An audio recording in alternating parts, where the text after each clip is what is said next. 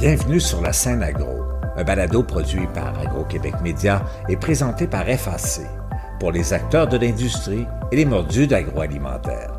Nous partageons l'actualité, des entrevues exclusives, des dossiers, portraits d'entreprise et plusieurs sujets liés à ce secteur représentant un véritable moteur pour l'économie du Québec. Bonne écoute.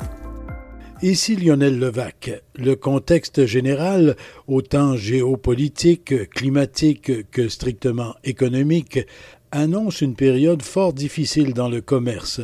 Le secteur de l'alimentation ne fait pas exception et, à défaut d'établir une solide coopération entre partenaires et concurrents, plusieurs entreprises risquent de disparaître. Cette affirmation a été faite au congrès de l'Association québécoise de distribution de fruits et légumes par le spécialiste du commerce et professeur émérite à HEC Montréal, Jacques Nantel. Heureusement pour le secteur des fruits et légumes au Québec, les partenaires ont déjà un réseau efficace de coopération pour sécuriser les chaînes d'approvisionnement. J'ai assisté au 75e congrès de l'Association québécoise de la distribution de fruits et légumes. Voici mon reportage. Direct comme à son habitude, Jacques Nantel a servi une mise en garde générale. Le plus grand défi qui va se poser à toutes les industries, dont la vôtre, c'est deux visions qui sont à l'opposé l'une de l'autre. Puis il y en a juste une qui va pouvoir prévaloir. Il y en a une, c'est ce qu'on appelle le libertarisme. Libertarisme, c'est de dire, regarde, moi, là, va composer avec l'économie pour moi. Moi, je vais m'en sortir. C'est vraiment cette, mentalité de dire, moi, là, moi, je vais avoir accès à un petit avion, je vais aller sur une autre planète. Je vais m'en sortir. Ça, c'est le libertarisme économique. L'autre, c'est la solidarité. La solidarité, c'est de dire, non, si on veut s'en sortir, on va être pogné, on est condamné à travailler tout le monde ensemble. Travailler tout le monde ensemble, ça veut dire beaucoup plus de coopération. L'exemple, on l'a vécu aux premières loges, c'est celui du vaccin. Si les cinq personnes les plus riches au monde avaient dit Moi là, puis mes quatre autres chums, on va se mettre dans un sous-sol, puis on va, on va concocter le petit vaccin, ça va être le meilleur au monde, puis on va se l'injecter. Il serait mort, comme toutes les autres. Parce que auras beau être les cinq personnes les plus riches au monde, si le 7 milliards d'autres personnes n'ont pas accès au vaccin, tu es condamné. Bien, c'est la même logique que vous allez voir apparaître de plus en plus et rapidement dans les filières agroalimentaires. Cette possibilité de dire non, il faut qu'on coopère.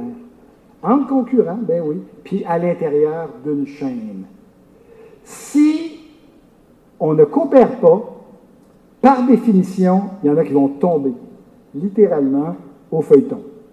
Il y en a qui vont mourir. Je parle d'entreprise.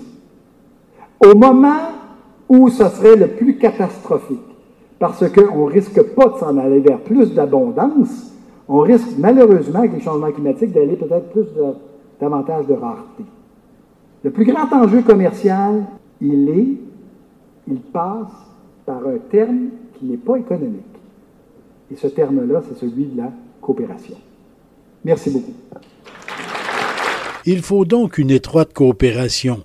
Après sa présentation, je me suis entretenu avec Jacques Nantel, D'abord à propos de l'inquiétude qui règne actuellement. Ben, je vous dirais qu'actuellement, euh, n'importe qui qui vit dans notre société est pessimiste en ce moment parce que les taux d'intérêt augmentent, l'inflation est présente, on a de plus en plus de difficultés à arriver, on sort d'une pandémie à certains égards, on y est encore, mais d'un même souffle, je vous dirais que si ça c'est la réalité, ce qui s'en vient devrait nous amener à être optimistes. Parce que, à travers cette pandémie-là, il y a des réalités qui nous sont apparues comme étant beaucoup plus présentes, dont cette importance de coopérer. Puis c'est pas juste un terme à la mode que je veux partager. Si on n'avait pas coopéré pour lutter ensemble comme société, j'entends, contre la pandémie, on y serait pas arrivé. Mais là, il y a un autre défi qui s'en vient, qui sont les changements climatiques qui vont et qui affectent déjà les filières agroalimentaires. Et si cette leçon-là, s'il n'y avait que ça de bon dans la pandémie, d'avoir réalisé puis entendu cet impératif de coopérer, ben ça, moi, ça m'amène à être plutôt optimiste. Mais reste que, à très court terme, euh, ça peut évoluer dans un sens ou dans l'autre, mais on peut penser que ça restera un peu négatif à un certain moment. Les gens ont moins d'argent maintenant. Les taux d'intérêt, les prix qui augmentent, l'inflation qui est galopante actuellement, tout ça. Donc, il y a toutes sortes de choix de consommation qui vont se faire, y compris dans l'alimentation.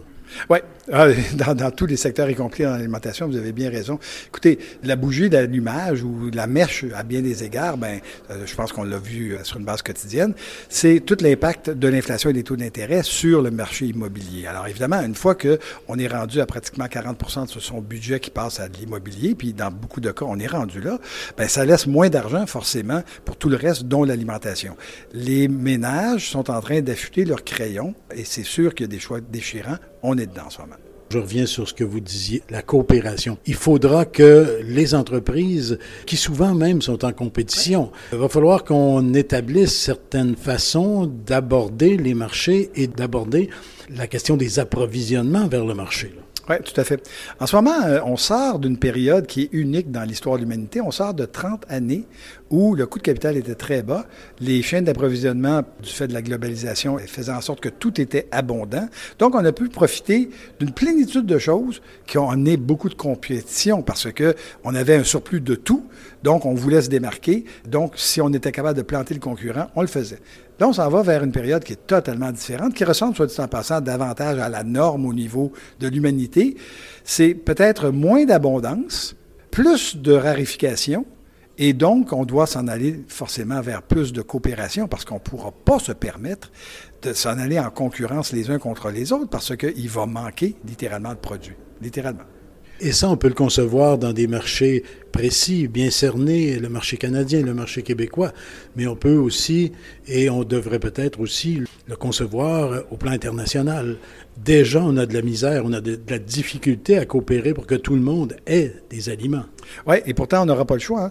Écoutez, ce qui se passe en ce moment en Russie et en Ukraine, euh, notamment au niveau des grains, ben, est une leçon intéressante. On s'est rendu compte que s'il n'y avait pas, et heureusement, il y a peut-être le début de peut-être un certain accord entre les Russes et les Ukrainiens pour faire en sorte qu'il n'y ait pas une famine mondiale, ben, ce genre d'apprentissage-là, il faut en tirer des leçons rapidement, parce que c'est pas uniquement un épiphénomène. Euh, si c'est pas le fait de la guerre, ben, ça risque d'être le fait des sécheresses ou du manque d'eau, mais ce genre de pénurie-là, euh, à l'évidence même, ben, il risque de se multiplier. Jacques Nantel, merci beaucoup, toujours éclairant. C'est moi qui vous remercie. Il y a 75 ans, lorsqu'était créée l'organisation qui deviendra par la suite la QDFL, on jetait déjà les bases d'une coopération dans le secteur des fruits et légumes.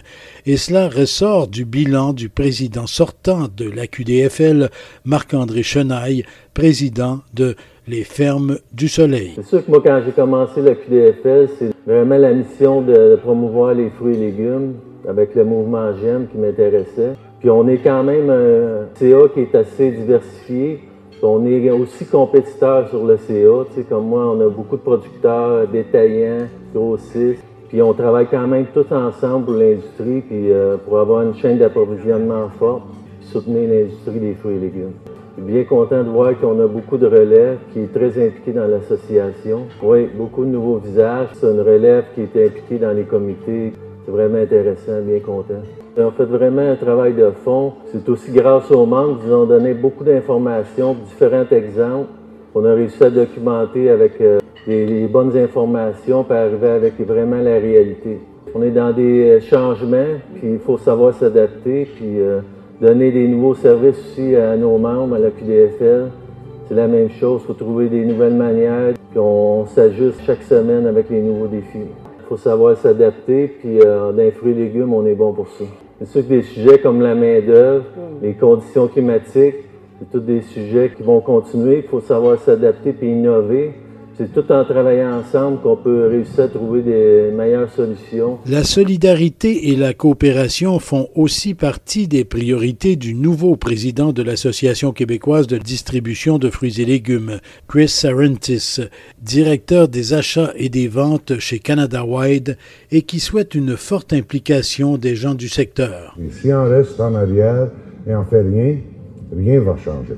La prochaine année, j'espère et je prévoit qu'on va être capable de commencer à vivre une euh, vie beaucoup plus normale avec les moyens de promouvoir les fruits et légumes, de trouver des solutions euh, contre le gaspillage, trouver la solution avec euh, les emballages. Ce qui est particulier aussi avec cette année, c'est que c'est le début de la planification stratégique. Oui, c'est un grand défi pour moi actuellement parce que c'est quelque chose qui est venu et Maintenant, il faut que je planifie euh, pour le futur de l'association. Il faut continuer à évoluer et à grandir, impliquant tout le monde.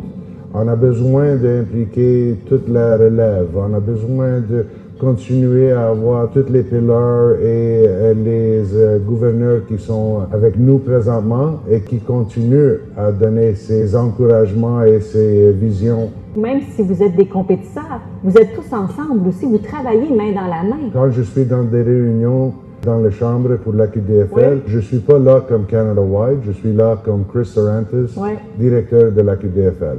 Et je crois et je vois que tout le monde qui sont là sont là de la même manière. Hmm. C'est toujours qu'est-ce qu'on peut faire pour améliorer notre industrie? On marque aussi cette année le 75e anniversaire de l'association. Qu'est-ce que vous voulez souligner? Doubler. Doubler quoi? Doubler les années. Ah! On a besoin, on a besoin d'être à 150 euh, Il faut euh, continuer à évoluer, de rajouter de la valeur dans notre association et devenir beaucoup plus pertinente. On peut dire qu'il y a eu beaucoup de défis pour les présidents du conseil d'administration de la QDFL dans les dernières années. Oui, j'aimerais vraiment souligner le travail exceptionnel de Pascal Primiano, Bernard Côté, Marc-André Chenaille. Eux, ils ont le travail le plus fort. Oui, ça a été Moi, je prends le relais. Ah! Mais on va s'en reparler l'année prochaine. Oui. Évidemment, Chris, vous avez une grande expérience à l'international, vous avez aussi un grand réseau. Qu'est-ce qui est important pour vous, personnellement, de mettre de l'avant pendant votre année de président? Moi, je suis une personne de solution. On a plusieurs défis, on a passé beaucoup de défis dernièrement et je veux trouver les solutions. Je veux les trouver pour et avec l'industrie. Il faut arrêter de regarder en arrière de nous. Maintenant, c'est le temps de voir le futur. Notre futur, c'est la relève. On a besoin tout le monde, toute la relève. Je les invite de venir euh, s'impliquer avec nous. Ils sont tous euh, bienvenus et on a besoin de ce futur. C'est eux qui nous font challenger parce qu'ils vont nous dire qu'est-ce qu'on fait de mauvais et après ça, il faut que nous on s'ajuste. C'est quoi votre rêve pour l'industrie? Mon rêve de l'industrie, c'est que l'association québécoise soit beaucoup plus important pour tout le monde, que ce soit dans les réseaux internationaux et locaux, que ça se jumelle ensemble et on a juste un but, c'est de vendre des fruits et légumes pour qu'on soit tous en santé et on peut avoir un futur brillant. Le congrès annuel de la QDFL fait bonne place à la relève. Chaque année, le concours Cultivons la relève permet à une ou un jeune d'accéder au conseil d'administration pour un an. La gagnante de l'an dernier, Jessica Levac, maintenant directrice de la division des produits frais chez Belmont Powell, faisait le bilan de son stage. Déjà une décennie dans notre industrie et je compte y rester. Dans le cadre du programme Cultivons la relève, on nous propose plusieurs activités à chaque fois et c'est à nous de choisir ce qui nous intéresse. Donc, j'aimerais vous partager quelques moments forts en lien avec ces activités. Vous remarquerez que souvent, il ne s'agit pas d'événements tels quels, mais bien de gens avec qui j'ai eu l'opportunité de passer du bon temps qui ont fait toute la différence pour moi. Donc, la semi-annuelle de la QDFL, où j'ai non seulement eu l'opportunité d'échanger avec le CA sur plein d'enjeux en lien avec notre association, mais aussi de développer des amitiés avec des personnes fantastiques. En plus des réunions, j'ai particulièrement apprécié les activités de team building parce qu'elles ont permis de briser la glace et de faire une belle complicité avec mes coéquipiers. Nos événements de réseautage sont également tous des moments forts. Notre 75e congrès cette année est déjà en tête de liste, mais aussi le 5 à 7 relève où j'ai pu faire de belles rencontres et même réseauter avec des gens faisant partie de la grande famille des jardins, notre présentateur officiel. Le programme Cultivons la relève m'a appris à démontrer ma vulnérabilité et à demander de l'aide. Je pense qu'en tant que jeune femme, c'est une carapace qu'on se crée à tort. La confiance et l'estime de soi que j'ai acquises pendant les derniers mois ont changé ma vie. Difficile de faire semblant de tout connaître lorsqu'on nous sort de notre zone de confort. J'ai touché à beaucoup de sphères dans notre industrie qui m'étaient encore inconnues. Et c'est ce que je voulais.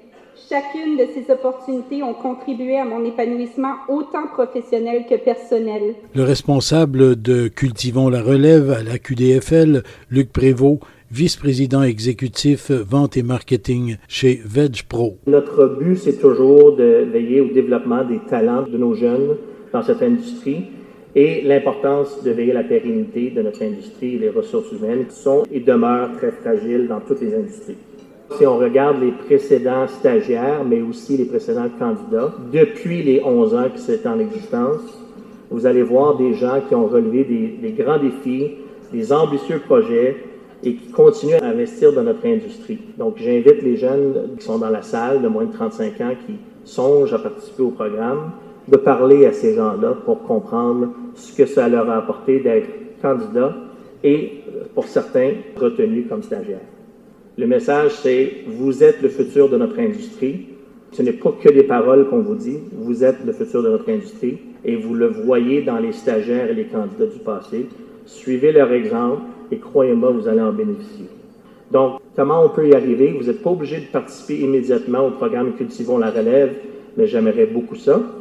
Mais vous pouvez simplement vous joindre aux 140 membres du réseau relève. Vous pouvez faire partie de nos comités. Vous pouvez simplement prendre part aux 5 à 7 du réseau relève, où vous allez pouvoir rencontrer des administrateurs, des gouverneurs et des membres de l'équipe de Desjardins. Donc, je vous supplie, continuez à cultiver votre passion parce que vous allez croître encore plus votre avenir dans cette industrie. Le dévoilement du nom de la personne gagnante de Cultivons la relève pour la prochaine année était ensuite fait par le vice-président aux relations d'affaires et développement des marchés agricoles et agroalimentaires chez Desjardins, l'agronome Sylvain Morel. Chez Desjardins, la relève entrepreneuriale est importante. C'est pourquoi nous vous inviterons les membres de la relève impliqués dans la QDFL qui le souhaiteront à nos activités agricoles et à nos webinaires de formation. Les efforts entrepris par la QDFL pour appuyer la relève portent fruit. 25% des participants aux activités de l'organisation ont moins de 35 ans. Bravo, c'est vraiment hot. Moi, je pense que c'est un gage de succès et de prospérité. Il y en a plein de défis qu'on a vécu dans les dernières années en logistique, dans les chaînes d'approvisionnement ou dans la main-d'œuvre. Je salue votre dévouement et je vous félicite pour votre esprit d'entrepreneuriat et de travailler, vous aussi, à nourrir le monde avec des produits de qualité. Enfin, nous félicitons le comité organisateur pour la réalisation et la réussite du congrès, un événement important pour le secteur des fruits et légumes du Québec. Maintenant, nous sommes rendus au moment de dévoiler le récipiendaire ou la récipiendaire du prix Cultivons la relève 2023 de la QDFL. Les quatre candidats, Madame Annie Gagnon, les cultures de chez nous, Madame Virginie Perron, les fermes Loca et Fils, Monsieur Yannick Guérin, les jardins A. Guérin et Fils, et Monsieur Geoffrey Parent, les fermes J. Ouimet. Maintenant, roulement de tambour. Félicitations à Madame Annie Gagnon des cultures de chez nous. Ici Lionel Levac. La campagne J'aime les fruits et légumes se poursuit et connaît un grand succès, se méritant des prix, entre autres pour la promotion d'une saine alimentation. À ce sujet, nous verrons et entendrons sûrement au cours des prochains mois José Petitclerc, directrice du marketing chez Patate Dolbec, désignée ambassadrice. Au revoir. Vous avez aimé ce contenu? Suivez la scène agro pour rester à l'affût de l'actualité agroalimentaire. Merci et à bientôt.